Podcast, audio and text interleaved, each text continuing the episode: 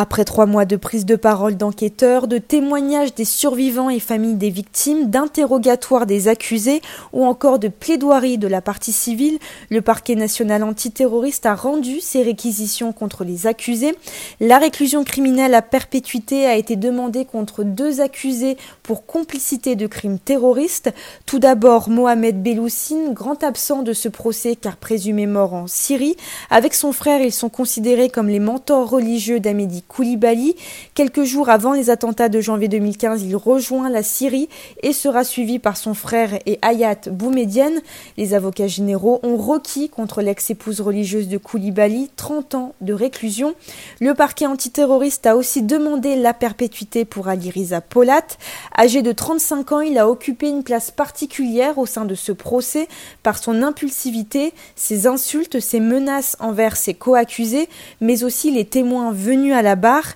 Pour Jean-Michel Borlès, l'avocat général, réduire l'accusé à un caractère volcanique serait une erreur. Il se sert de ces tempêtes pour éviter les questions gênantes, a-t-il déclaré. Selon le ministère public, tout montre que le comportement de l'accusé s'est fait en miroir avec celui d'Amédi Koulibaly par sa relation constante avec le terroriste, son implication à ses côtés dès juillet 2014, mais aussi son partage de l'idéologie radicale. Dans les boxes vitrées, les autres accusés ont attendu tour à tour les réquisitions à leur rencontre. Pour Pastor Alvatic, les avocats généraux ont demandé 20 ans de réclusion pour association de malfaiteurs terroristes. Tout au long du procès, sa dualité entre son lien fort avec la famille juive de sa sœur et son engagement dans une radicalité religieuse avait été pointée du doigt. 17 ans et 13 ans ont été requis contre le duo de cousins, Amar Ramdani et Saïd Maklouf. Ils sont accusés d'avoir recherché des armes pour le terrorisme de l'hypercacher. Les avocats généraux ont demandé 18 ans contre Willy Prévost, qui a reconnu en partie avoir acheté du matériel pour Amédi Koulibaly. Pour le quatuor belgo-ardennais, le parquet a requis entre 15 et 18 ans de réclusion. Les peines les plus légères ont été demandées à deux accusés entre 5 et 7 ans pour association de malfaiteurs en vue d'un crime de droit commun. Lors de la suspension de l'audience, plusieurs avocats de la partie civile ont confié qu'ils s'attendaient à des peines plus importantes pour certains accusés. Écoutez la réaction d'Eli Corchia, avocat des deux caissières de l'hypercachère. On a sinon des peines relativement faibles. On s'attendait à des peines sans doute euh, un peu plus importantes, il faut le dire, du côté des parties civiles pour un certain nombre d'accusés.